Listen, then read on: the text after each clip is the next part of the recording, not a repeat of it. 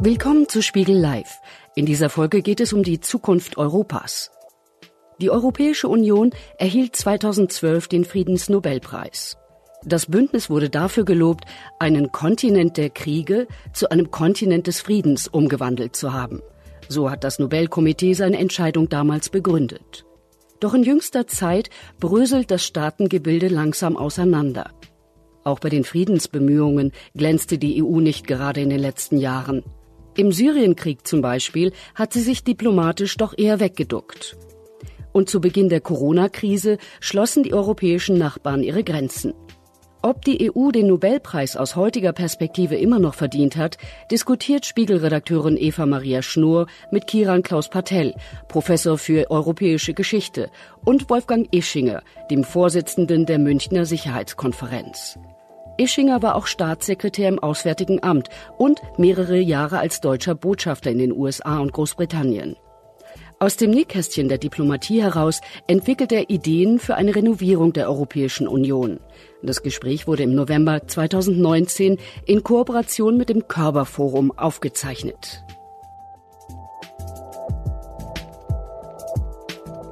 Ja, im Namen des Spiegel begrüße ich Sie nochmal ganz herzlich. Ähm, freue mich, dass so viele da sind und dieses Thema, was ja wirklich sehr spannend und sehr aktuell ist, ähm, mit uns besprechen und zuhören wollen. Ähm, wir werden, das ist ja auch ein bisschen der, ähm, die Idee dieser Veranstaltung, den Blick in die Geschichte werfen, um daraus dann aus, äh, in, in die Gegenwart und vor allem auch in die Zukunft zu schauen und zu gucken, was kann man möglicherweise aus der Geschichte lernen ähm, und was kann uns helfen bei dieser Geschichtsbetrachtung. Wir haben heute eben den äh, spannenden Fall, dass Herr Ischinger selbst einen Großteil der Geschichte, die wir besprechen, ähm, als Akteur miterlebt hat, ähm, so dass da vielleicht noch mal ein paar Insider-Informationen auch ähm, dabei herauskommen. Ich würde aber gerne anfangen mit Herrn Patel. Ähm, wir reden über Europa als Friedensstifter. Die Frage, ob Europa ähm, als Friedensstifter tätig sein kann, sollte, das ist ja auch eine normative Frage. 2012 gab es eben den Nobelpreis für die Europäische Union. Ähm, die Begründung war, sie habe über sechs Dekaden hinweg zum Fortschritt von Frieden, Versöhnung, Demokratie und Menschenrechten in Europa beigetragen. Ist Europa ein Friedensstifter und wenn ja, wer dabei ist der entscheidende Akteur? Das ist ja eine Frage, die Sie in Ihrem Buch auch ganz ähm, speziell aufgreifen. Das ganz knapp zu sagen, glaube ich, ist es sehr wichtig, nochmal gleich eingangs äh, den Unterschied aufzumachen zwischen Europa und der Europäischen Union. Europa kann das in gewisser Form sein, aber das bleibt sicher immer recht vage und diffus. Die Europäische Union, da wird es dann konkreter und deswegen der Preis, ging der Preis ja auch eben an die Europäische Union und nicht an Europa im Ganzen. Wenn es um die Europäische Union geht, würde ich argumentieren wollen, ja, sie hat diesen Preis verdient. Ja, die Europäische Union hat zu Frieden beigetragen, aber oft in anderer Art, als wir eigentlich bisher gemeint haben. Das wäre mein Hauptargument.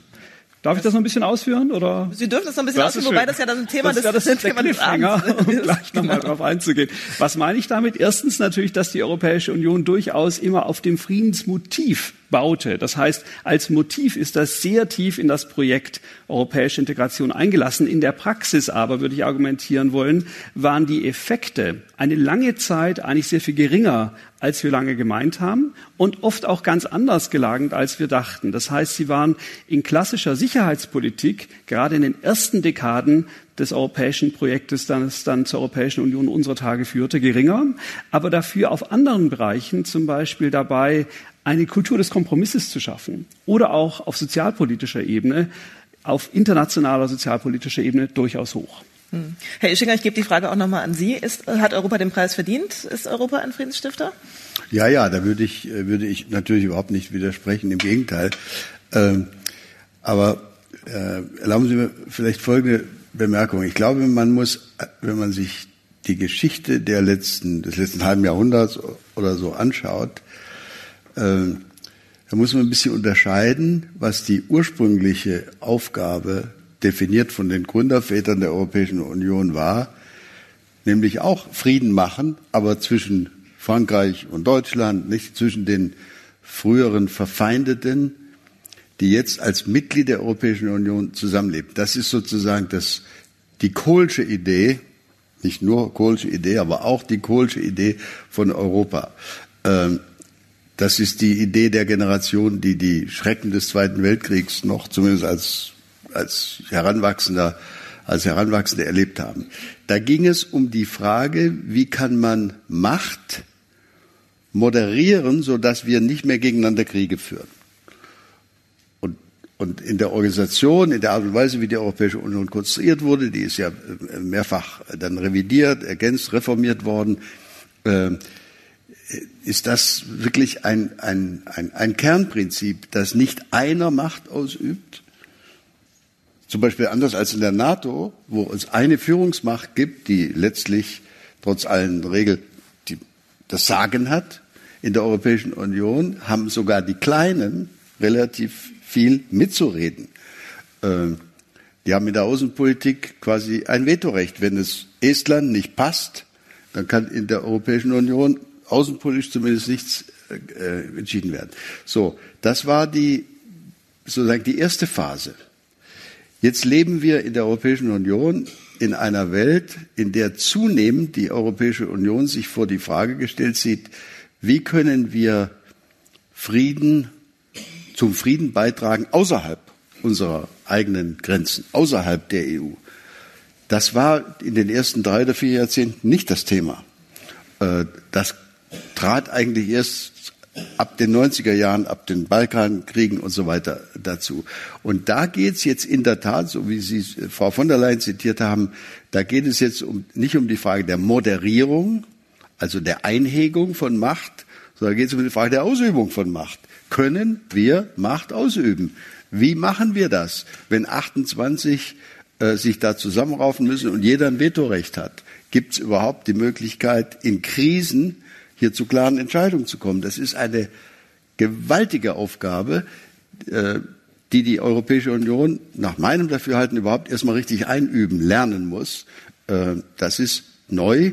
Das andere, Frieden innerhalb der EU zu schaffen, das haben wir, glaube ich, gut hingekriegt. Und dafür hat, glaube ich, die Europäische Union auch diesen Nobelpreis sehr wohl verdient. Mhm wir haben das, ähm, oder die Gründungsidee war Frieden, Sie haben das gerade erwähnt, ähm, zwischen Frankreich und Deutschland vor allem, aber eben auch Frieden in Europa zu sichern.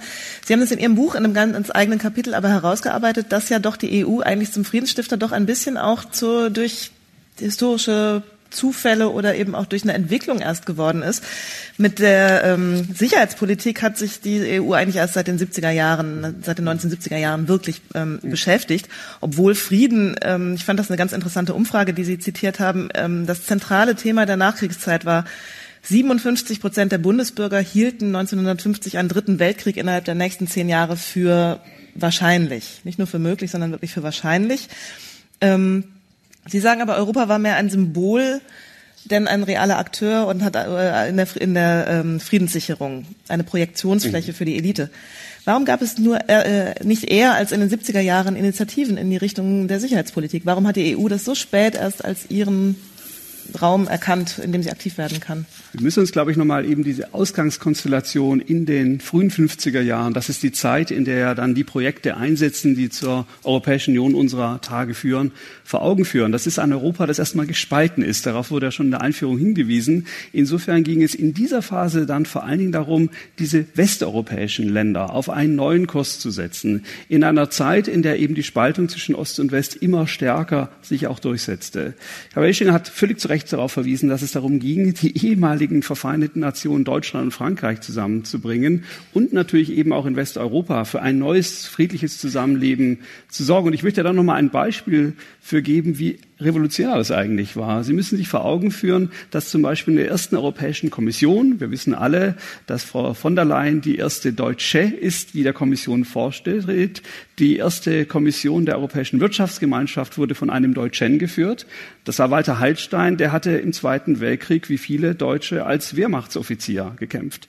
Neben ihm saß aber zum Beispiel Siko Manshalt, ein Widerstandskämpfer, und daneben saß Lambert Schaus aus Luxemburg, der war als Zwangsarbeiter in Deutschland gewesen. Diese Menschen arbeiten nun gemeinsam zusammen, um Europa zu bauen. Also insofern gibt es da einen ganz wichtigen Neuansatz. Aber es ist eben so, dass diese Welt erstmal durch den Kalten Krieg definiert wird und der Versuch, den die europäische Gemeinschaft oder ihre Vorläufer in den 50er Jahren nehmen, mit einem gescheiterten Projekt nehmen, im Verteidigungsbereich gleich nach vorne zu stürmen und wirklich um den Bereich der Sicherheit ähm, ein Gemeinschaftsprojekt zu bauen, der scheitert 1954.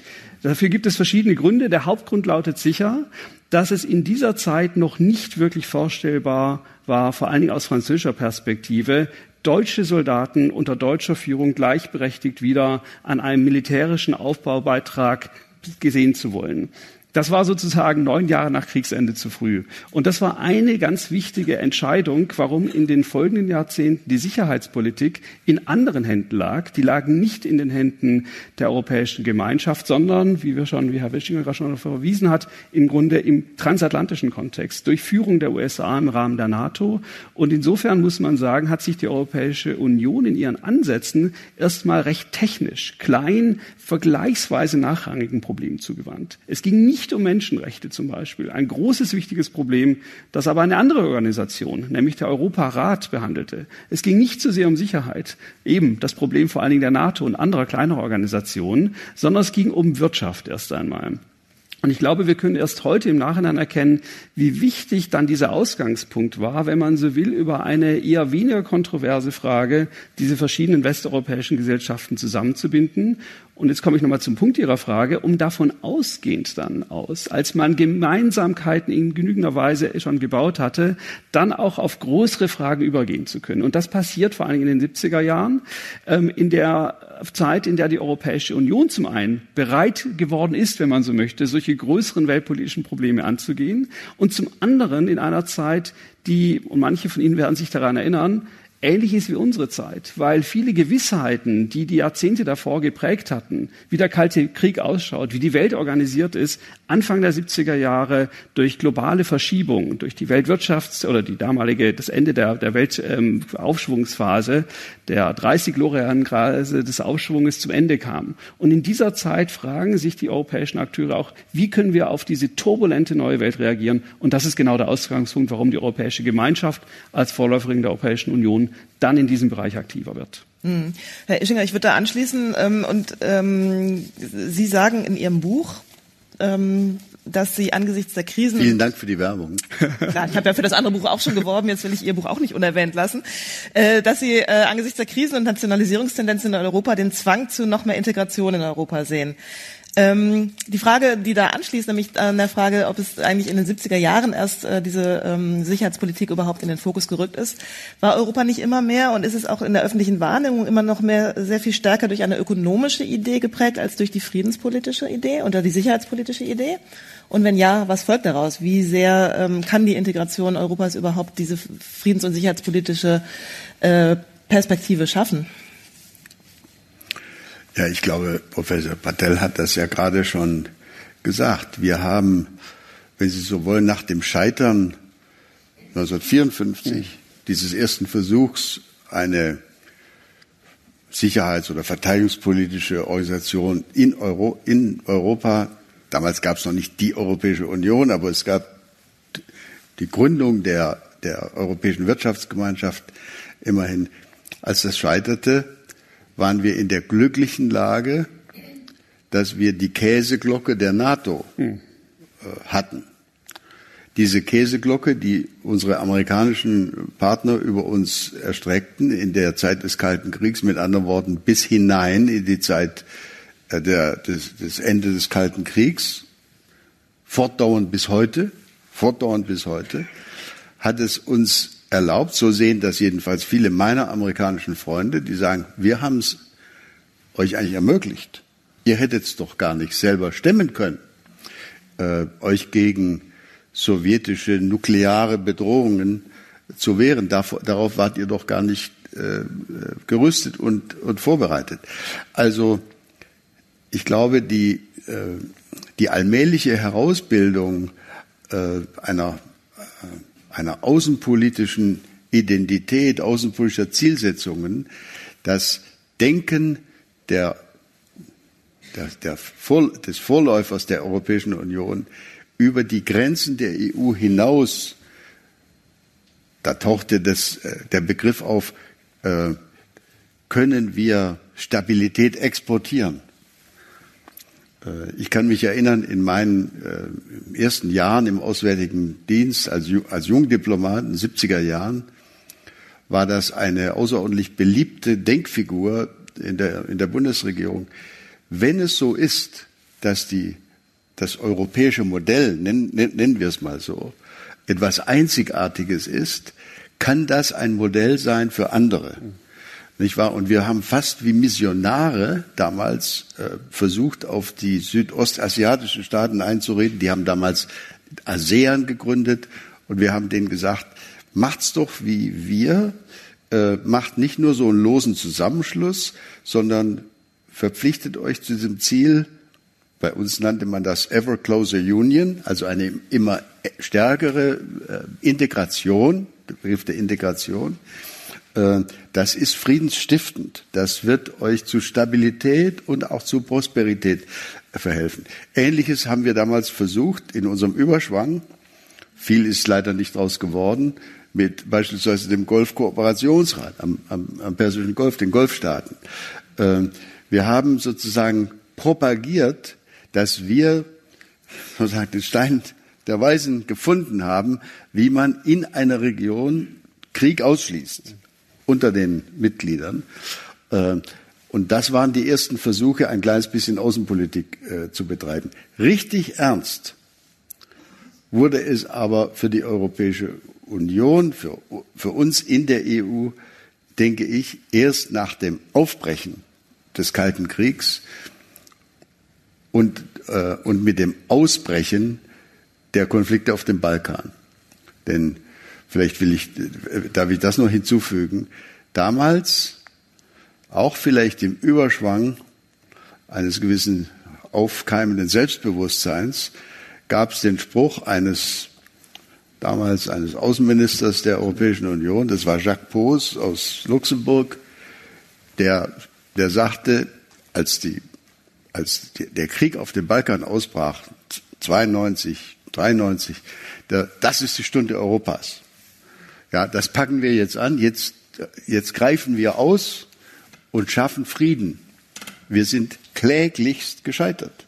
Wir hatten nämlich nichts dafür. Wir hatten weder die militärische Macht, noch die Abstimmung, noch den, noch den politischen Willen, äh, dort tatsächlich einzugreifen und Frieden zu, äh, Frieden zu schaffen. Aber da, das war sozusagen die erste wirkliche Probe, äh, aus der man dann lernen konnte. Und äh, wir kommen sicherlich noch auf spätere Phasen wieder zurück. Mhm. Darf ich da vielleicht gerade einhaken? Ich würde Ihnen ganz recht geben, für die Sicherheitspolitik, für die Außenpolitik würde ich argumentieren wollen, dass wenn wir etwas weiter zurückgehen, wir bereits auch schon interessante Ansätze sehen, die aber genau unter dem Mantel des Ökonomischen wiederum fungieren. Was meine ich damit? Die Europäische Wirtschaftsgemeinschaft, das ist eben eine dieser komplizierten Unterorganisationen, die zur Europäischen Union unserer Tage geführt hat, hat sich früh darauf festgelegt, in handelspolitischen Fragen.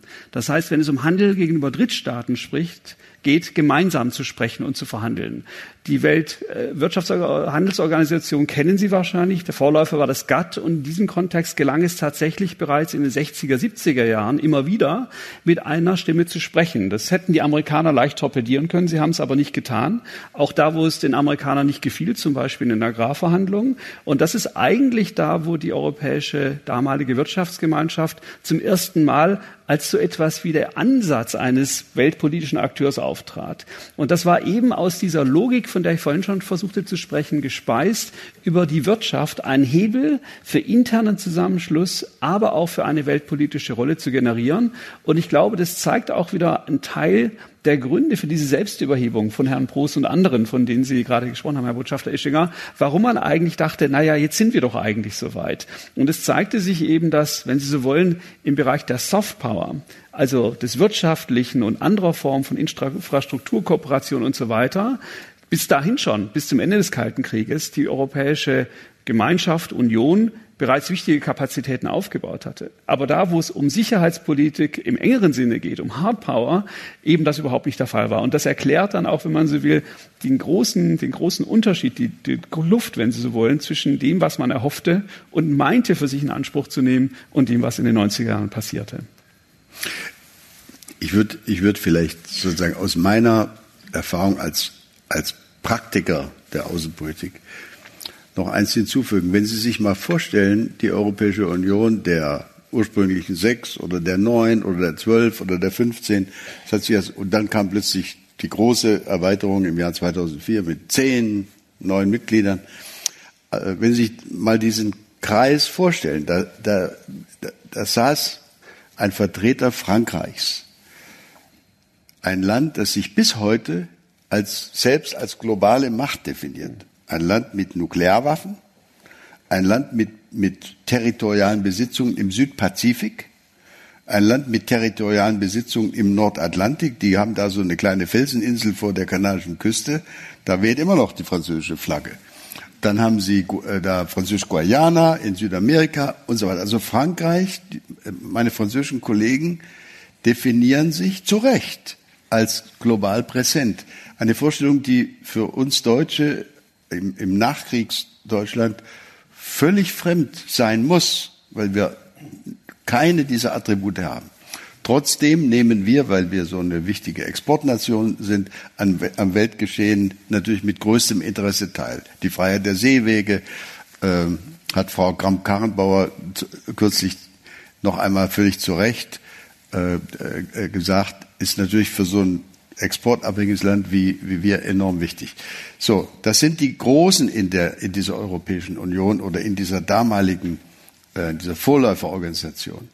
Dann nehmen Sie mal so ein kleines Land wie äh, Österreich oder Luxemburg äh, oder vielleicht auch Portugal. Das sind Länder, die an der Weltpolitik, am weltpolitischen Geschehen höchstens durch Erklärungen teilnehmen können, weil ihnen weder die eigene wirtschaftliche Macht zu eigen ist, noch haben sie militärische Strahlkraft. Also die wissen ganz genau, wenn wir überhaupt nur ein kleines bisschen ernst genommen werden wollen bei weltpolitischen Vorgängen, dann wird das nur der Fall sein, wenn wir uns gemeinsam als, ein, als einer von neun, zwölf, 15 oder heute 28 äh, präsentieren.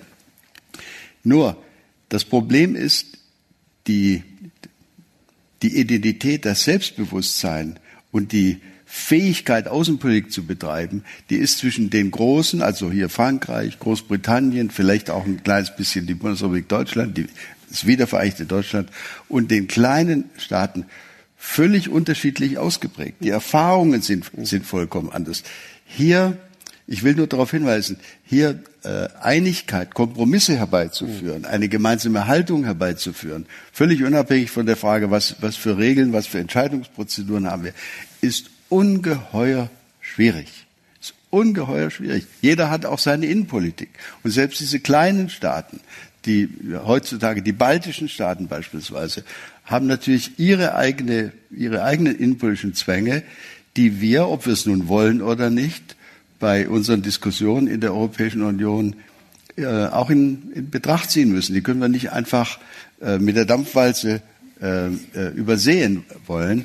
Das macht die, Be die Beschäftigung mit Außenpolitik und das Herbeiführen von Entscheidungen äh, in diesem Kreis von 28 zu einer wirklich herkulischen hm. Äh, Aufgabe. Wirklich schwierig. Hm, das ist aber keine Erklärung, warum Sie so spät damit angefangen haben, denn anfangs war es ja dann eben in den Vorläuferorganisationen eben noch nicht so kompliziert. Die antikommunistische Stoßrichtung nach dem ähm, Zweiten Weltkrieg war sehr eindeutig. Mhm.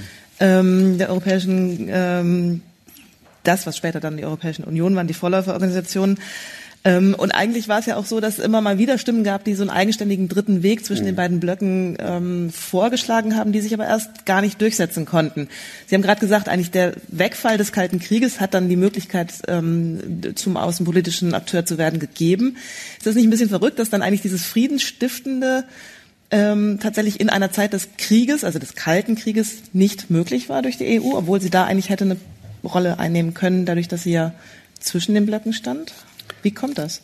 Also die Europäische Union stand ja nicht wirklich zwischen den Blöcken. Es gab diese Hoffnung, durch den Zusammenschluss westeuropäischer Staaten in den späten 40er Jahren gab es sogar auch Ansätze, blockübergreifend verschiedene europäische Staaten zusammenzubringen, dem Kalten Krieg etwas entgegenzusetzen.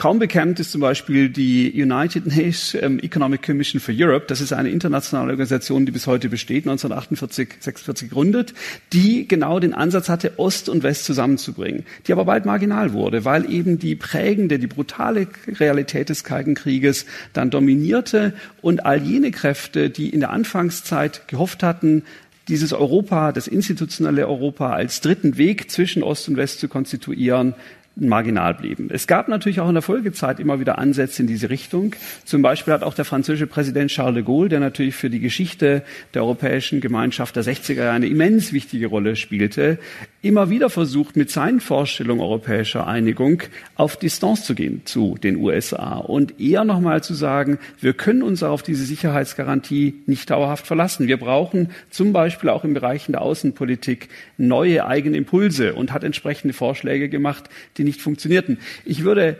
einfach nochmal sagen wollen, wenn Sie so wollen, Gläser sind oft halb voll oder halb leer. Und was Herr Botschafter Ingschwinger uns sagte, ist genau, glaube ich, nochmal ein guter Hinweis darauf, dass angesichts der Komplexität, vor allen Dingen auch mit steigender Zahl von Mitgliedstaaten, die Frage eigentlich, wie man sich überhaupt auf irgendwas einigen kann, fast schon an ein Wunder gleicht. Und insofern kann man diese Geschichte einerseits erzählen als Geschichte von Niederlagen, und ich könnte Ihnen jetzt Dutzende davon aufzählen, seit den 70ern und auch davor, oder eigentlich auch nochmal fragen, wo sind denn Ansätze, wie etwas dann vielleicht auch Konstruktives für die Mitgliedstaaten, aber auch weltpolitisch letztendlich zustande kommen kann.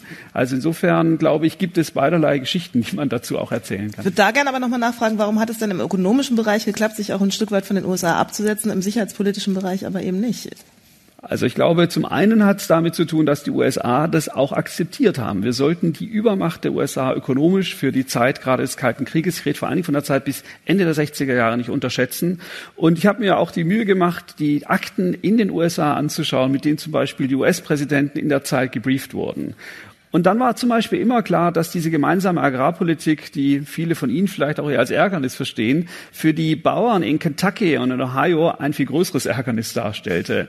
Aber jeder US-Präsident, einer nach dem anderen wurde gebrieft, wir akzeptieren das trotzdem, weil das ein Ausgangspunkt ist, um Westeuropa zu stärken und das brauchen wir welt- und sicherheitspolitisch. Wenn wir das sozusagen destruieren, dann ist jeder konstruktive Ansatzpunkt, um diese westeuropäischen Kleinstaaten, wir wissen gar nicht alle, wie sie heißen, dann letztendlich zusammenzubringen, das geht dann nicht mehr weiter. Und das war erstmal der Ausgangspunkt. Also insofern gab es das. Und das Zweite war natürlich innerhalb der Gesellschaften selbst, dass es da auch immer kommerzielle Anreize gab, weiter sich irgendwie zusammenzuschließen. Auch das ist eine konfliktträchtige Geschichte. Insofern will ich das auch nicht nur als einfaches Vorwärtsschreiten beschreiben wollen, weil zum Beispiel natürlich, wenn Sie, das weiß in Hamburg jeder, wenn Sie einen Markt sich neu eröffnen, Sie auch neue Konkurrenz fürchten müssen. Und deswegen gab es zum Beispiel auch in Frankreich immer wieder intensive Widerstände gegen dieses ökonomische Projekt. Aber trotzdem erwies sich das immer wieder als Hebel, um neue Projekte innerhalb des ökonomischen Rahmens für sich zu eröffnen.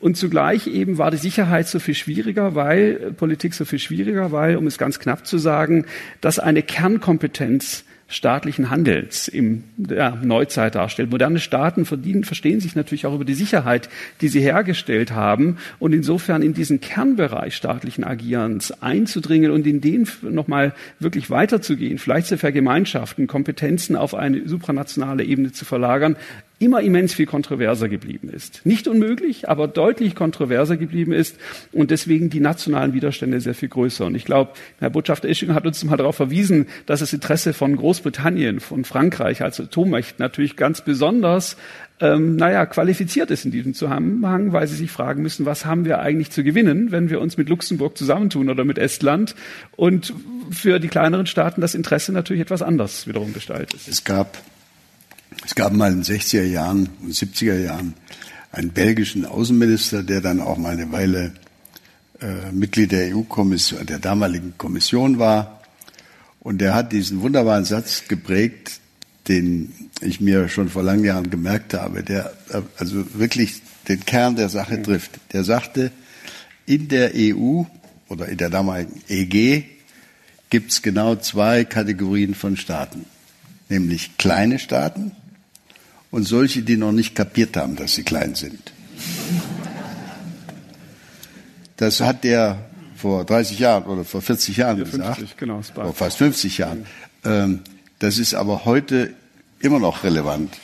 Äh, ich habe das kürzlich einem Mitglied des House of Lords äh, nochmal erklärt und habe ihm tief in die Augen geschaut. Der hat das auch verstanden, was ich damit sagen wollte. Ja. Äh, äh, äh.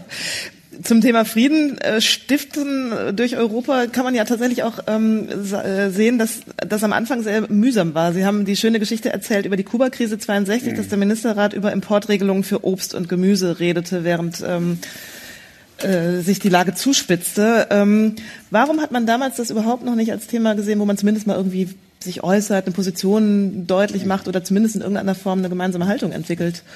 Das vielleicht mal kurz irgendwie auszuführen. Sie wissen wahrscheinlich, dass die Kuba-Krise eigentlich die schlimmste Krise in der Zeit des Kalten Krieges darstellte, in den frühen 60er Jahren, als die Welt kurz vor dem Abgrund stand und sich die Frage stellte, ob es irgendeine Möglichkeit geben sollte, diese geplante Stationierung von Atomwaffen auf Kuba seitens der Sowjetunion, also vor der Haustür der USA, in irgendeine Form von friedlicher Lösung zu überführen. Ich habe mir da mal irgendwie Mühe gemacht, mir anzuschauen, was in Brüssel in der Zeit diskutiert wurde. Und es waren eben Details des Haushaltes und der Agrarpolitik, Politik und aller möglicher technischer Dinge. Man könnte eben sagen, die Europäische Union, wenn es sie damals schon gegeben hätte, die Vorläufer, waren viel zu beschäftigt, um auch noch die Welt zu retten. Das wäre so eine Art, das zusammenzufassen. Und die Frage ist eben, warum? Und die Antwort lautet darauf eigentlich, weil man realistisch war. Ich glaube, das wäre die beste Art, das zusammenzufassen. Man hatte nicht die Kompetenzen. Und insofern gab es auch am Rande dieser Sitzung durchaus Gespräche. Der Außenminister, französische Außenminister Couve de Morville sagte, wir sind auf der amerikanischen Seite, auch wenn wir nicht gefragt wurden. Die beiden Supermächte haben das weitgehend unter sich selbst ausgemacht. Und eben, was hätten eigentlich die europäischen Staaten Westeuropas beitragen können? Sicherheitspolitisch jedes Land etwas für sich. Die Europäische Gemeinschaft hatte, und da muss das Recht auch nochmal erwähnt werden, gar nicht Kompetenzen, um in dieser Frage wirklich beizutragen. Ich verwende manchmal die Metapher eines Kokons. Im Grunde hat sich die europäische Gemeinschaft in ihrer Anfangszeit vor allen Dingen deswegen entwickeln können, weil sie, wenn Sie so wollen, so wie so einem kleinen Kokon sich befand und der großen, der wirklich wichtigen weltpolitischen Fragen eigentlich enthoben war, sich mit denen gar nicht beschäftigen musste und so erst einmal aus sich selbst heraus in dieser Zeit, in der es so wichtig war, erst einmal, und das war der Einstieg unseres Gespräches, Vertrauen wiederherzustellen zwischen den vormals Vereinigten Staaten, über gewisse eher technische Fragen sich zu einigen, um dann auf dieser Grundlage in den jüngeren Jahrzehnten, vor Dingen seit den 70er Jahren und dann nochmal verstärkt seit den 90er Jahren, die wirklich größeren weltpolitischen Fragen überhaupt erst angehen zu können. Also das ist, wenn Sie so wollen, kein Masterplan. Das war niemand, der sich das genauso in den 40er Jahren überlegt hat, sondern ein fast schon historischer Zufall. Nein, das wäre auch verkehrt.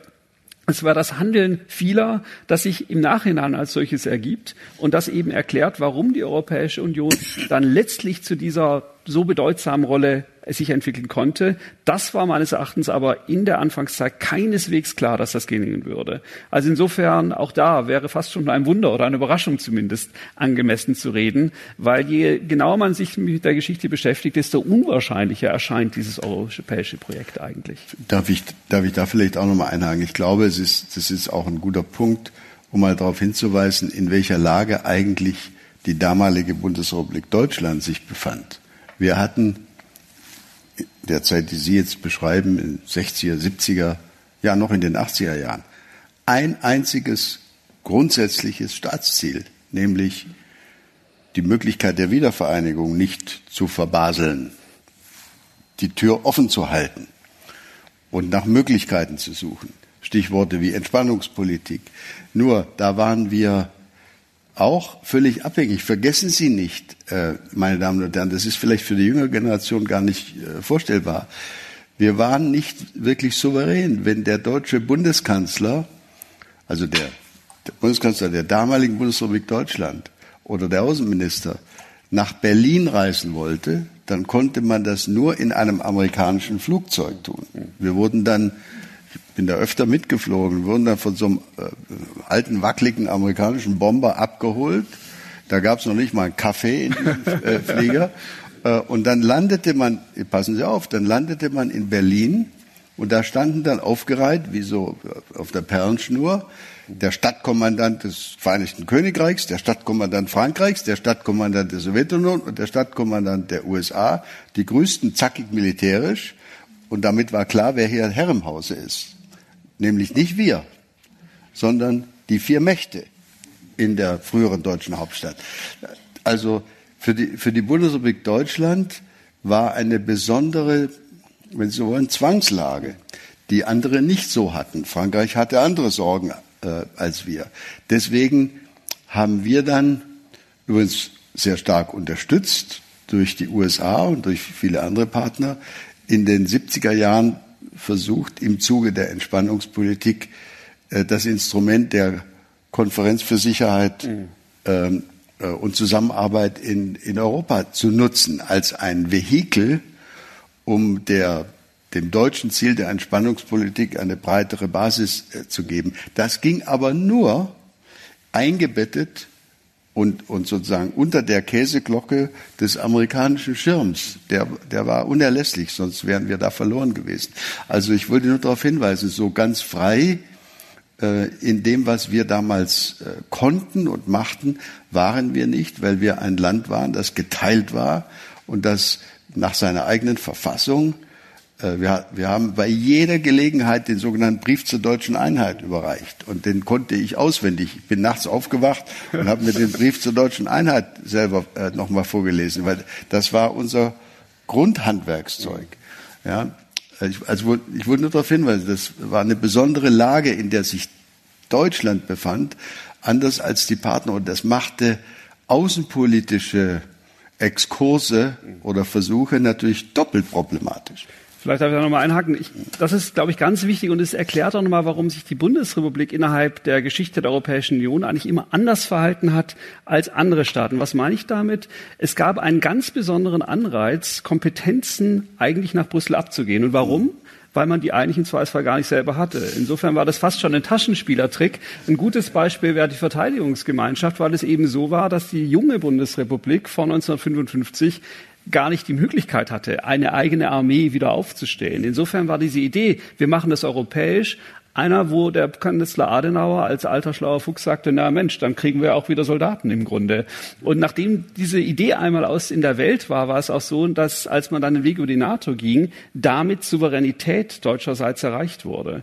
Und Ähnliches könnte man auch über spätere Schritte, inklusive dem Maastrichter Vertrag sagen. Also insofern musste ein Land wie Frankreich sich natürlich immer fragen und vielleicht noch mehr Großbritannien, wieso sollen wir das eigentlich abgeben? Ist doch alles prima bei uns, während das für die Bundesrepublik aufgrund ihres historischen Erfahrungshaushaltes der Ausgangskonstellation nach 45 dieses ganz besondere Motiv gab. Und ich glaube, das müssen wir uns auch mal vergegenwärtigen, wiederum, wie unwahrscheinlich das eigentlich war, wie sehr auch wiederum der Weg der Einigung nach 45 dieser Sonderkonstellation des Kalten Krieges, der Teilung Deutschlands geschuldet war. Mhm. Aber als Friedensengel kann man die äh, europäische Gemeinschaft dann ja auch eigentlich nicht bezeichnen in dieser Zeit, weil sie ja auch in Konflikten, die die Mitgliedstaaten mit Dritten hatten, sich eigentlich relativ rausgehalten hat. Also im Algerienkrieg den hat Frankreich, ähm, also es wurde nicht verhindert, dass ähm, Frankreich oder andere Länder, äh, England dann später 82 im Falklandkrieg, ähm, dass die Kriege führen. Ähm, war das einfach ein Thema, wo man gesagt hat, das ist einfach die souveräne Souveränität der einzelnen Staaten oder warum gab es da keine stärkere Bemühungen, Frieden zu schaffen, wenn man jetzt eben auch gerade von diesem Preis ausgeht, den die mhm. ähm, EU bekommen hat? Also Algerien ist ein gutes Beispiel. Algerien, das ist interessant, das weiß eigentlich kaum jemand, war zu Beginn sowas wie fast ein Teil der Mitglieder der Europäischen Wirtschaftsgemeinschaft. Das hat damit zu tun, dass aus der französischen Kolonialgeschichte heraus Algerien nicht einfach nur als Kolonie, wie jetzt zum Beispiel Tunesien oder andere Madagaskar gesehen wurde, sondern als Teil der Union Française. Und insofern als der Unabhängigkeitskrieg in den späten 50er Jahren begann, dass an quasi die Existenz Frankreichs auch rührte. Das weiß heute eigentlich kaum noch jemand und deswegen weiß heute kaum auch jemand, dass das, als die Franzosen oder als Algerien sich von Frankreich 62 unabhängig machte, Algerien auch damit aus dem Gemeinschaftsprojekt ausgetreten ist. Das machte eigentlich die Frage, die Sie aufwerfen, nur noch brennender, ja. warum man dann eigentlich aus der Europäischen Gemeinschaft nichts daraus tat. Und der Grund ist wiederum ganz einfach, weil das einfach eine damals noch zu nachrangige, zu technische Organisation war.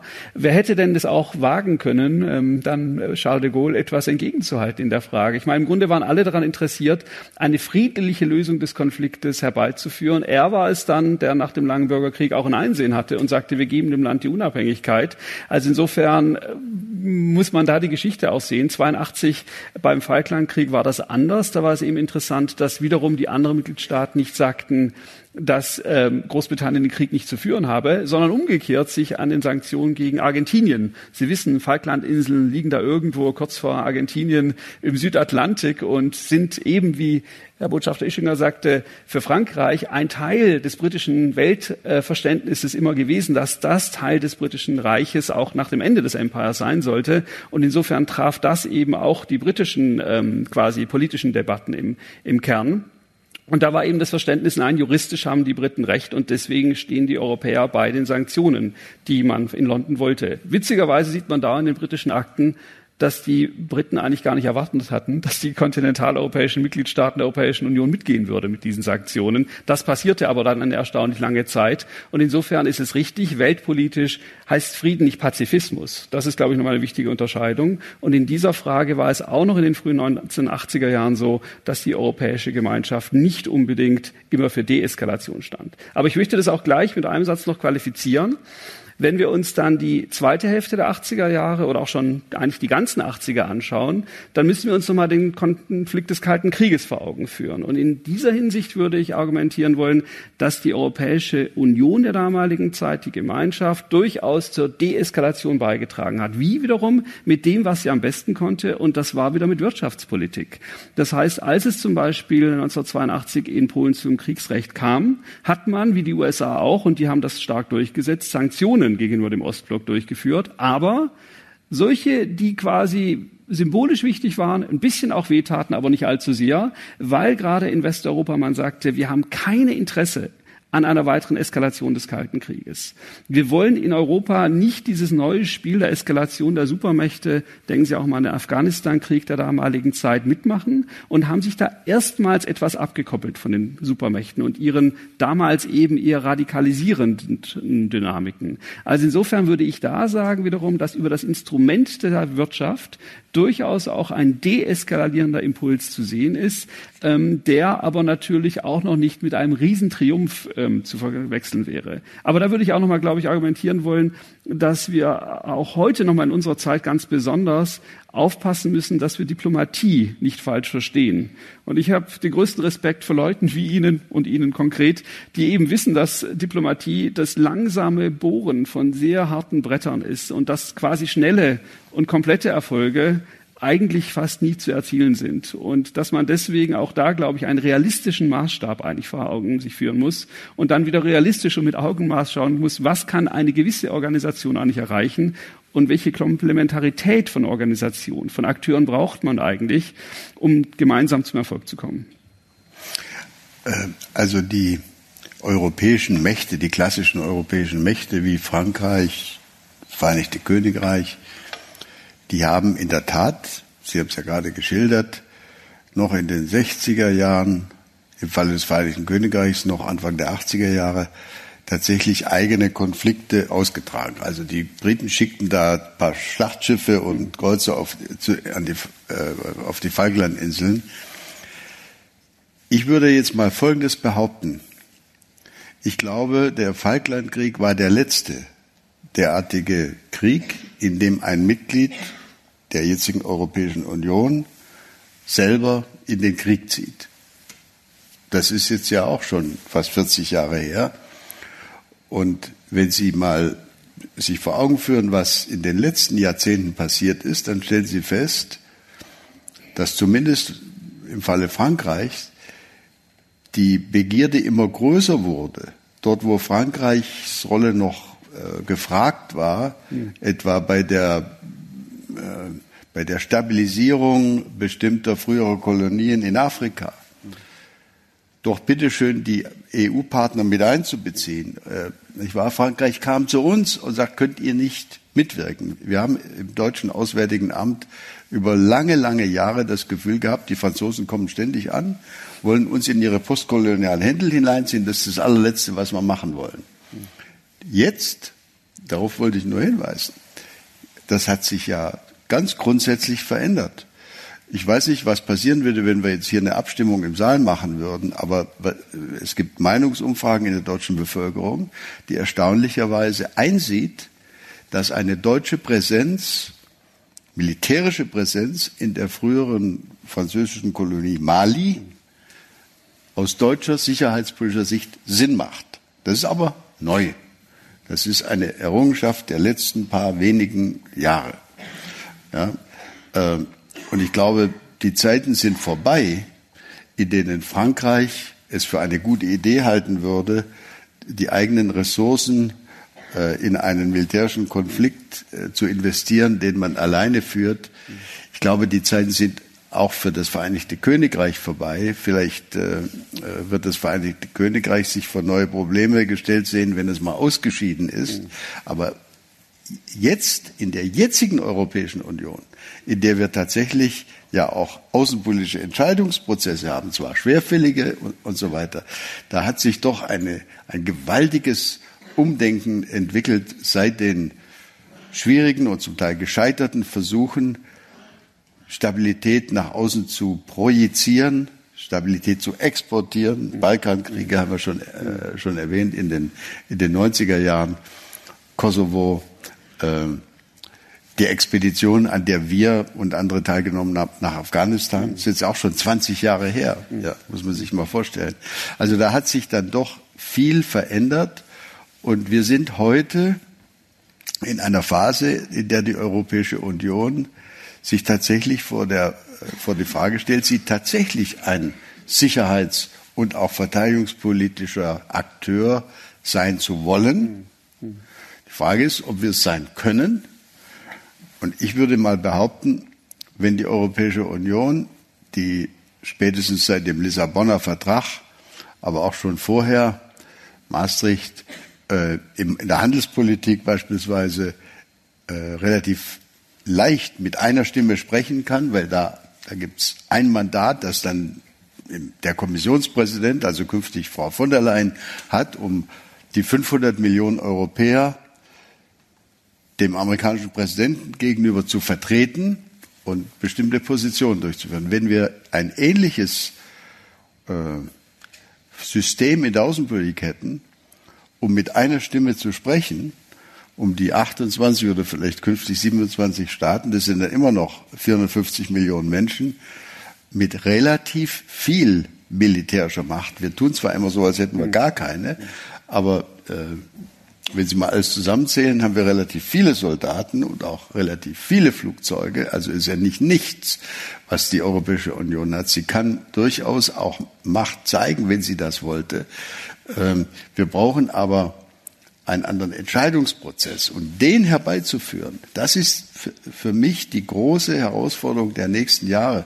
Ob es gelingt, in der Europäischen Union eine Stimmung zu äh, erzeugen, die in Berlin inzwischen von allen, das Ziel wird inzwischen in Berlin von, glaube ich, mehr oder weniger allen geteilt, dass es wünschenswert wäre, dass wir das Prinzip der sogenannten qualifizierten Mehrheitsentscheidung äh, auch in der Außenpolitik peu à peu schrittweise einführen und anwenden, damit der Rest der Welt zur Kenntnis nehmen kann, dass die Europäische Union äh, nicht nur eine Wirtschaftsmacht, sondern auch eine außenpolitische Macht sein möchte, äh, nicht um Territorien zu erobern im, im mittelalterlichen Sinn, sondern um tatsächlich eine, eine friedensstiftende Rolle als Europäische Union ausüben zu können. Lassen Sie mich danach fragen. Wenn ich Sie richtig verstanden habe, ist aber der Jugoslawien-Konflikt so der entscheidende Dreh- und Angelpunkt für dieses Selbstverständnis gewesen. Ähm, Sie waren ja beteiligt an den Verhandlungen von Dayton, vom Dayton-Abkommen 95. Ähm, was hätte die EU denn damals anders machen können, sollen und hätte sie das in der aktuellen Lage damals überhaupt gekonnt? Also wären äh, Alternativen überhaupt möglich gewesen? Das sind die Handlungsspielräume, nach denen die Historiker ja immer gerne fragen. Präsident Mitterrand hat äh, im Zuge der äh, Jugoslawien-Wirren äh, sich einmal an den damaligen Bundeskanzler gewandt und die Frage aufgeworfen, ob wir beide Frankreich und Deutschland da Truppen hinschicken sollen, ob wir intervenieren sollten. Wir waren damals, also wir sprechen jetzt von, von der ersten Hälfte der 90er Jahre, da war mal die deutsche Wiedervereinigung mal gerade fünf Jahre alt oder vier Jahre alt. Wir waren damals dazu nicht imstande. Der damalige Bundeskanzler Kohl war der Meinung, die ich achte, die ich auch heute noch achte, er war der Meinung, wenn wir deutsche Soldaten auf den Balkan schicken, selbst wenn es für einen guten Zweck ist, dann wird das dort vor Ort äh, Erinnerungen wachrufen an äh, Gräueltaten der Wehrmacht und dann wäre die Präsenz deutscher Soldaten äh, kontraproduzent. Das, sozusagen, wir wären dann eher Teil des Problems als Teil der Lösung. Das war für ihn, für Helmut Kohl damals eine große, große Sorge. Und deswegen haben wir, ich würde mal sagen, fast in, in, in homöopathischen Formen äh, uns dann an diesen Aktivitäten beteiligt. Die erste, der erste Durchbruch kam, als dann beschlossen wurde in der Bundesregierung, daran sehen Sie mal, wie, wie schwer wir uns das äh, gemacht haben. Äh, der erste Durchbruch kam, als wir beschlossen haben, dass tatsächlich deutsche Soldaten sich beteiligen dürfen, um von der Küste in Kroatien äh, logistische Hilfe, also Transportleistungen hinein nach Bosnien äh, zu, zu äh, verlagern. Also mit LKWs. Da ging es also nicht um das Schießen von Panzern und auch nicht um das, das Fliegen von, von Kampfflugzeugen, sondern es ging nur um Logistik. Das war der erste vorsichtige äh, Schritt, äh, den wir damals bereit waren zu gehen. Äh, ich glaube, es kann man auch nur vor dem Hintergrund unserer äh, eigenen äh, fürchterlichen Geschichte der ersten Hälfte des, des 20. Jahrhunderts verstehen. Und ich rechne es unseren französischen Kollegen und anderen in der Europäischen Union hoch an, dass die das damals auch verstanden haben, dass die das jetzt nicht als reine Duckmäuserei oder als Wegducken der deutschen Seite verstanden haben, sondern, sondern dass das eine berechtigte deutsche, ein berechtigtes deutsches Zögern war in dieser ersten Phase. Trotzdem nochmal nachgefragt. Sie haben vorhin gesagt, es war das Versagen Europas im Jugoslawien. Ja. Was hätte, also, was hätten Euro, was hätte Europa aus Ihrer Sicht machen sollen? Hätten die Truppen schicken sollen? Also war es eine falsche Entscheidung aus Ihrer Sicht? Naja, also sicherlich nicht unter deutscher äh, Führung, aber äh, äh, ich würde mal sagen, der Außenminister Poos hätte den Mund nicht so voll nehmen sollen. Das ist schon mal das Erste. Er hätte nicht sagen sollen, es ist die Stunde Europas. Er hätte vielleicht sagen müssen, mal sehen, ob das die Stunde der NATO sein könnte. Denn dort war der sicherheitspolitische Entscheidungsapparat.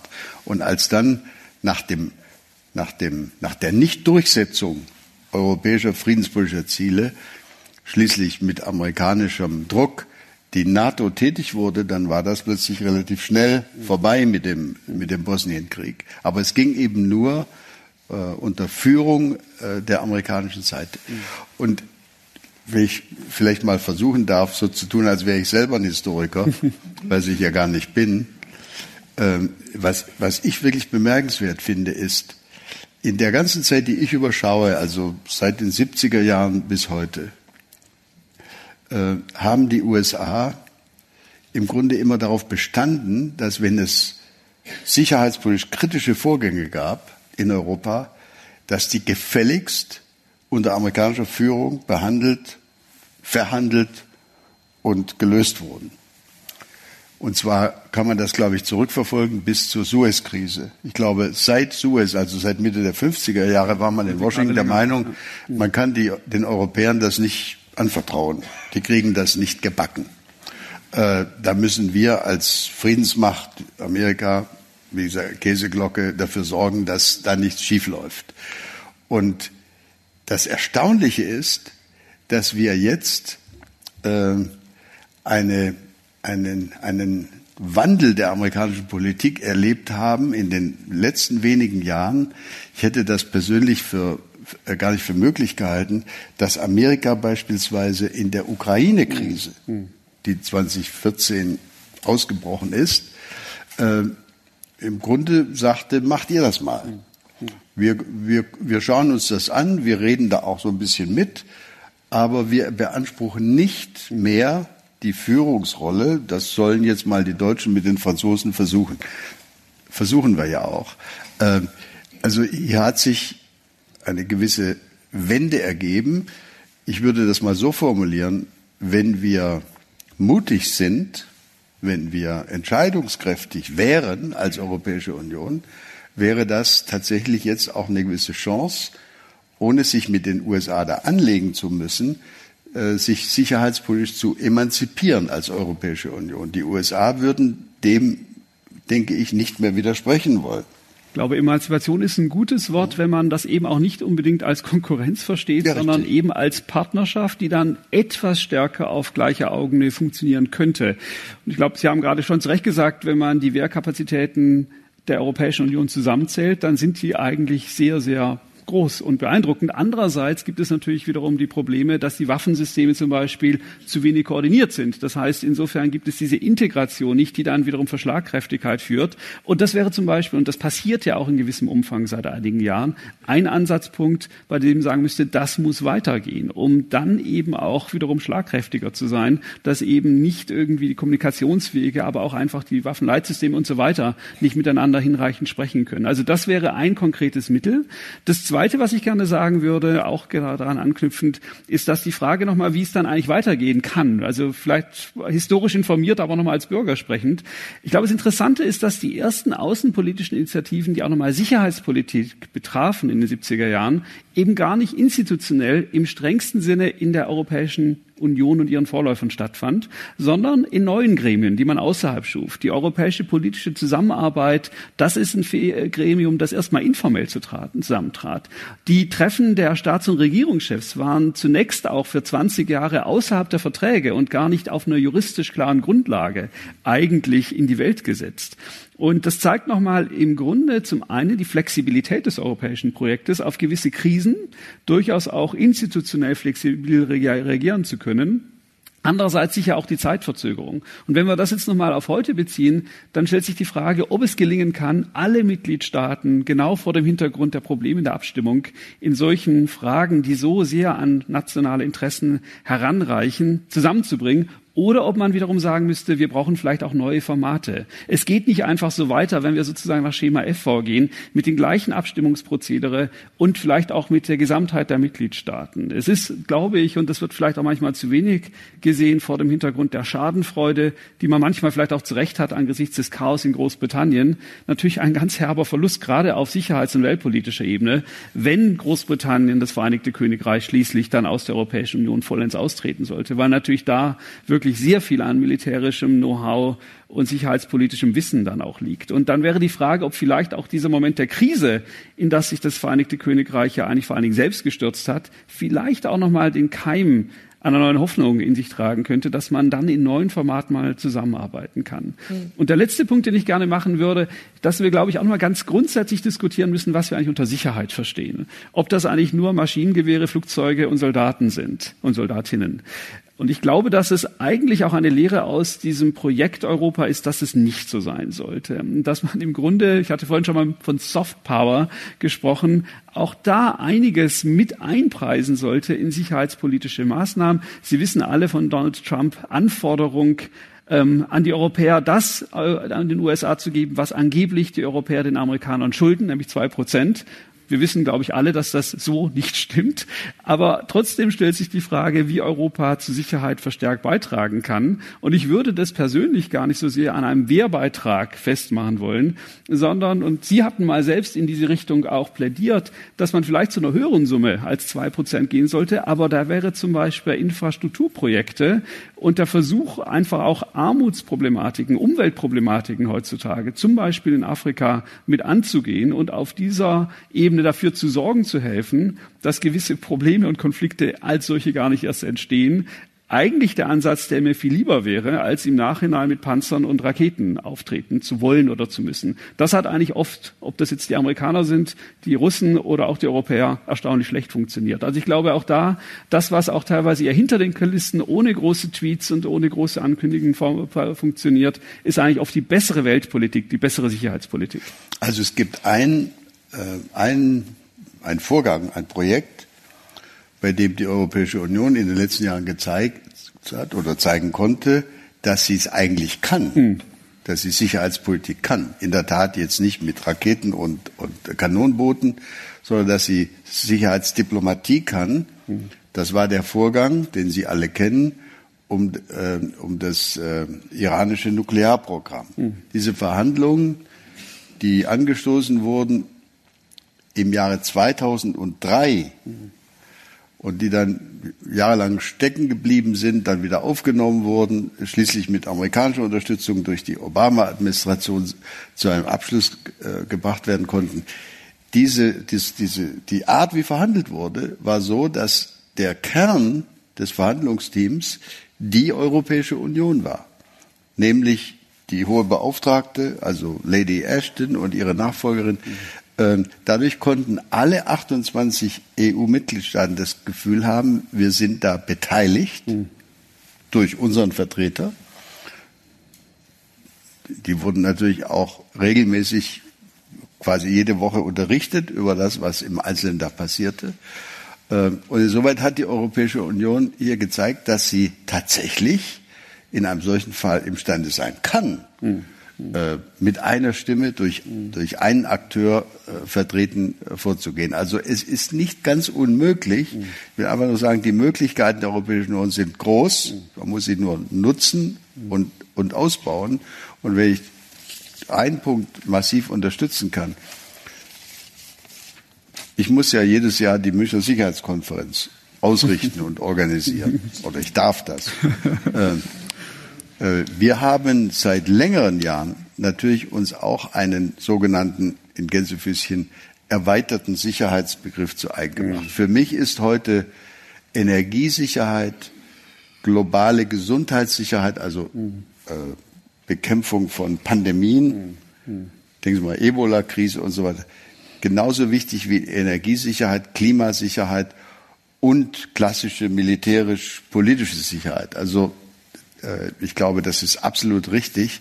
Wir können Sicherheit, Sicherheit Europas, Sicherheit, unsere Sicherheit heute natürlich überhaupt nicht mehr nur militärisch denken. Mhm. Nur, das wäre mein letzter Satz, äh, es gab mal einen britischen Außenminister, der hat gesagt, Diplomatie macht zu so unendlich viel mehr Freude, wenn man so ein paar Regimenter im Hinter, äh, in der Hinterhand hat. Und da ist natürlich auch was dran. So ganz ohne Hard Power wird es schwierig, sich durchzusetzen mit den eigenen Interessen. Der Sigmar Gabriel hat das äh, bei der Münchner Sicherheitskonferenz im letzten Jahr auf seine Weise gesagt. Er sagt, wir versuchen ja offensichtlich als Veganer oder Vegetarier mhm. in einer Welt von Fleischfressern äh, uns da durchzumogeln, das ist nicht so ganz einfach. Äh, und da wir zu, wir müssen leider akzeptieren, dass in dieser Welt Hard Power immer noch leider, auch in unserem Umfeld, denken Sie an Donbass, denken Sie an Syrien, angewendet wird. Also ganz ohne Hard Power geht's nicht. Aber wir müssen versuchen, die anderen Felder der Sicherheitspolitik aktiv als Europäer zu besetzen. Jawohl. Sie haben äh, die Flexibilität Europas als einen der großen Erfolgsfaktoren beschrieben, dass es also immer möglich war, wenn das eine nicht funktioniert hat, noch andere Wege zu gehen und letztlich äh, ja, flexibel auf die Situation zu reagieren. Sie plädieren jetzt für eine sehr viel stärkere Institutionalisierung gerade auch der ähm, gemeinsamen Verteidigungspolitik. Ist das nicht ähm, was, was sich widerspricht? Also, dass man diesen Erfolgsfaktor Flexibilität aufgeben würde, wenn man es stärker institutionalisiert, gerade wenn man sieht, dass diese stärkere Integration im Inneren der EU, also sozusagen in der Kern-EU, ja am Rande doch durchaus Desintegrationsprozesse fördert, den ganzen Nationalismus äh, in Staaten wie, wie zum Beispiel Polen oder auch ähm, Italien ja sicher im Moment auch, ähm, die Versuche, ähm, sich da auch stärker abzugrenzen von der EU. Ist das nicht was, was letztlich auch den Frieden wieder gefährden könnte, wenn man da stärker die Mitglieder in die Pflicht nimmt für so eine Sicherheitspolitik und sogar das Konsensprinzip auflöst, wie ich Sie vorhin verstanden das, habe? Das sehe ich ehrlich gesagt anders. Ich glaube, wenn Sie mit Vertretern der jetzigen polnischen Regierung reden, die sind Feuer und Flamme bei der Frage einer stärkeren sicherheitspolitischen Ausrüstung äh, der Europäischen Union, stärkeren Sicherung der Grenzen, übrigens natürlich auch bei der Stärkung der, der, der NATO. Mhm. Äh, ich glaube also, dass die, äh, dass ehrlich gesagt die, die gemeinsame Außenpolitik, die gemeinsame Sicherheitspolitik eines der Gebiete ist, bei denen die Bevölkerung in den Mitgliedstaaten querbeet eher zu einer Konvergenz der Meinungen. Überall in der, äh, in der Europäischen Union, das ist für mich ein ganz erstaunliches Ergebnis, äh, sind die Menschen eigentlich dafür, dass die Europäische Union außenpolitisch und sicherheitspolitisch eher eine aktivere Rolle spielen sollte, als das bisher der Fall war. Ich glaube, die Menschen sind ja, die spüren, dass der Kleinstaat, der europäische Kleinstaat in einer Welt äh, mit Milliardenstaaten wie China, äh, das sich inzwischen zunehmend einmischt in europäische Angelegenheiten, äh, wie Russland, mit dem wir im Augenblick in einer zunehmenden leider in einer konfront konfrontativen äh, Lage uns befinden und mit einer unberechenbar gewordenen amerikanischen äh, NATO-Vormacht. Ich glaube, Menschen spüren, dass es wichtig ist, dass die Europäische Union versucht, sich dahin zu bewegen, dass sie selbst handlungsfähig ist. Äh, nicht als Ersatz, so wurde es ja jetzt in den letzten Tagen auch mehrfach in Berlin gesagt, natürlich nicht als Ersatz für die NATO, aber als stärkerer europäischer Pfeiler, der notfalls auch imstande ist, mit der Unterfütterung durch militärische Macht seine Interessen glaubwürdig zu vertreten. Es ist doch ganz furchtbar, meine Damen und Herren, dass wir, wir Europäer, die wir die Folgen des, des katastrophalen Dramas in Syrien hier in, auf unseren Straßen in Europa erleben, mit Konvulsionen unserer politischen Landschaft, nicht nur in Deutschland, sondern in anderen EU-Mitgliedstaaten. Also wir erleben die Folgen bei uns zu Hause. Die Europäische Union und die Mitgliedstaaten der Europäischen Union haben es aber in acht Jahren Syrienkrieg nicht vermocht, auch nur im entferntesten Einfluss auf den Verlauf dieses Krieges zu nehmen.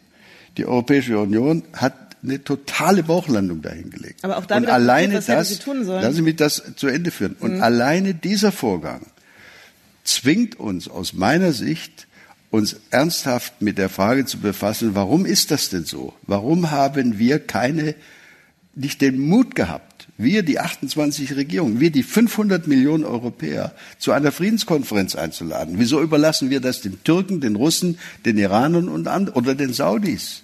Wieso haben wir das Selbstbewusstsein nicht? Das muss erarbeitet werden. Und das ist, glaube ich, wichtig, dass Europa hier nicht die Flinte ins Korn wirft, sondern sich als Akteur zumutet und zutraut in solchen Konflikten an unserer Haustür. Syrien ist mal gerade 200 Kilometer von, von der EU ent, entfernt, nämlich Nachbar von Zypern, wenn Sie so wollen. Und Zypern gehört auch zur Europäischen Union. Aber nochmal da konkret nachgefragt, was hätten Sie sich da für Schritte erhofft? Also Sie haben gerade gesagt, Friedenskonferenz, wäre das der erste Schritt gewesen? Was wäre da gefolgt? Also wie hätte die EU da tatsächlich konstruktiv ähm, eingreifen können? Naja, wir hätten äh, aus meiner Sicht in der, in der Frühphase dieses Konflikts, als das noch ein, ein Bürgerkrieg war und nicht ein Stellvertreterkrieg mit allen möglichen äh, äh, Milizen, äh, finsterster Provenienz.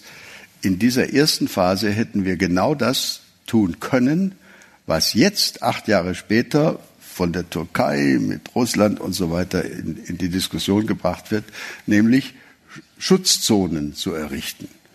Safety Zones, äh, Flugverbotszonen. Das wurde damals in der ersten Phase diskutiert. Wir, die Bundesrepublik Deutschland, die Bundesregierung, haben beschämt weggeguckt, weil wir das natürlich für schwierig hielten. Wenn man das in der Frühphase versucht hätte, äh, wäre der Konflikt vielleicht anders ausgegangen. Ich bin nicht der Meinung, dass es jetzt militärische Handlungsmöglichkeiten gibt, mit denen man da viel Gutes äh, äh, tun kann. Die Frage stellt sich für uns immer bei, beim Ausbruch solcher Konflikte, kann man durch frühzeitiges Einwirken, zunächst mal diplomatisch, vielleicht mit Wirtschaftssanktionen und anderen Mitteln, kann man verhindern, dass sich so ein Konflikt äh, ausbreitet. Wo sehen das Sie da die, die Zuständigkeit der EU? Also Syrien, klar, 200 Kilometer weit weg, aber doch ein Stück weit weg. Also wo würden Sie sagen, endet dann die Zuständigkeit für die EU in solchen Fällen?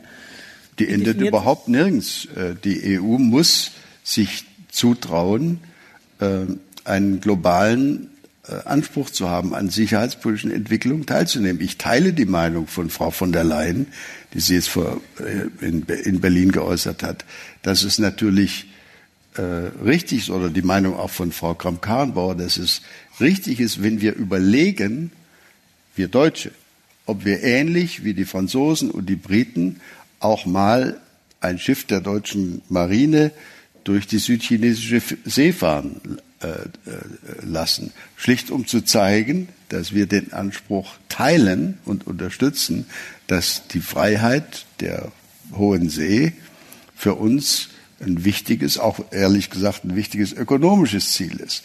Äh, ich glaube, da ist eine gewaltige Entwicklung im Gange, auch in unserem sicherheitspolitischen Denken. Der äh, frühere Bundespräsident Köhler ist in die Bredouille geraten und hat dann entnervt das Handtuch geworfen, äh, weil man ihm vorwarf, dass der Satz, den er formulierte zur freien, zur Sicherung der freien äh, äh, Weltmeere, äh, dass das nicht akzeptabel sei. Ich glaube, wir sind inzwischen ein bisschen klüger und verstehen, dass das Teil der Vertretung unserer Interessen sein muss. Nicht indem wir sozusagen wie der Kaiser äh, sozusagen unsere Kanonenboote losschicken, sondern indem wir versuchen, äh, als, als Friedensmacht, als Friedensmacht äh, Flagge zu zeigen und dort aufzutreten, wo, wo tatsächlich Konflikte im Begriffe sind, auszubrechen. Wir können uns nicht mehr wegducken. Das wäre meine Meinung. Herr Patel, für Sie noch das Schlusswort Flexibilität eben als Erfolgsrezept der, ähm, der europäischen Integration und auch der Euro, äh, Europäischen Union als Friedensmacht.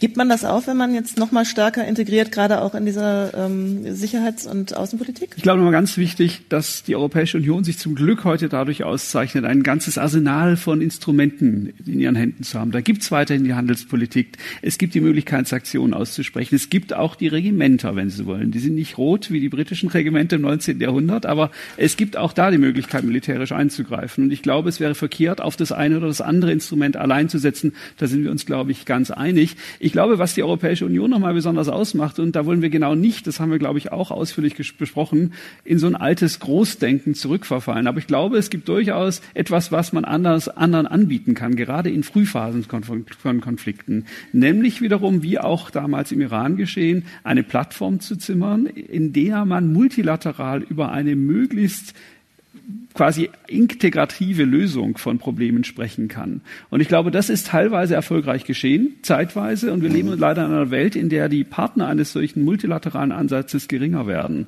Und das ist, glaube ich, eine ganz große Herausforderung, die wiederum ein Handlungspostulat für die Europäische Union darstellt. Ich habe bis vor kurzem in Aachen gelebt, wo, wie Sie vielleicht wissen, einmal im Jahr der Aachener Karlspreis vergeben wird. Und der deutsch-französische Historiker und Philosoph hat einmal gesagt, dass eigentlich den ersten Karlspreis der Stadt Aachen Josef Stalin verdient hätte. Josef Stalin, weil er sich so sehr um die Europäische Union und Zusammenarbeit verdienstvoll gemacht hat, weil er eben durch Außendruck dafür gesorgt hat, dass die kleineren Meinungsverschiedenheiten zwischen den verschiedenen europäischen Staaten durch den Druck auf dem Kessel, wenn Sie so wollen, dann letztendlich überwölbt wurden. Und ich glaube, dass wir heute, und das ist auch, was die Umfragen zeichnen, uns in einer Situation befinden, in der viele Europäerinnen und Europäer sehen, dass wenn wir uns quasi nur über Detailprobleme im Inneren ähm, auseinandersetzen, wir keine weltpolitische Rolle spielen können und eigentlich damit weder der Welt noch uns selbst einen Gefallen tun. Und dass insofern es tatsächlich wichtig ist, in diese Richtung weiterzugehen. Wiederum würde ich sagen, wir werden nicht in zwei Jahren eine wirklich schlagkräftige Armee haben, die dann alle Mitgliedstaaten der Europäischen Union, wie viele Mitgliedstaaten sie auch immer haben wird, umfassen wird. Und ich glaube, dass vieles nicht äh, perfekt sein wird, aber wiederum auch da geht es nochmal mit Max Weber sprechen um das langsame Bohren der, der harten Bretter. Und wenn wir uns auf diesem Weg weiter bewegen würden, unter möglichst einem Einschluss der Partner, die wir global dafür finden können, dann wäre das eine gute Entwicklung. Mhm. Eine sehr optimistische Perspektive. Ich bedanke mich bei Ihnen beiden. Es waren viele Anregungen, viele neue Perspektiven und ähm, ja, grundsätzlich eine positive Stimmung zu Europa und ich glaube, das nehmen wir mit aus dem heutigen Abend. Vielen Dank. Alles klar.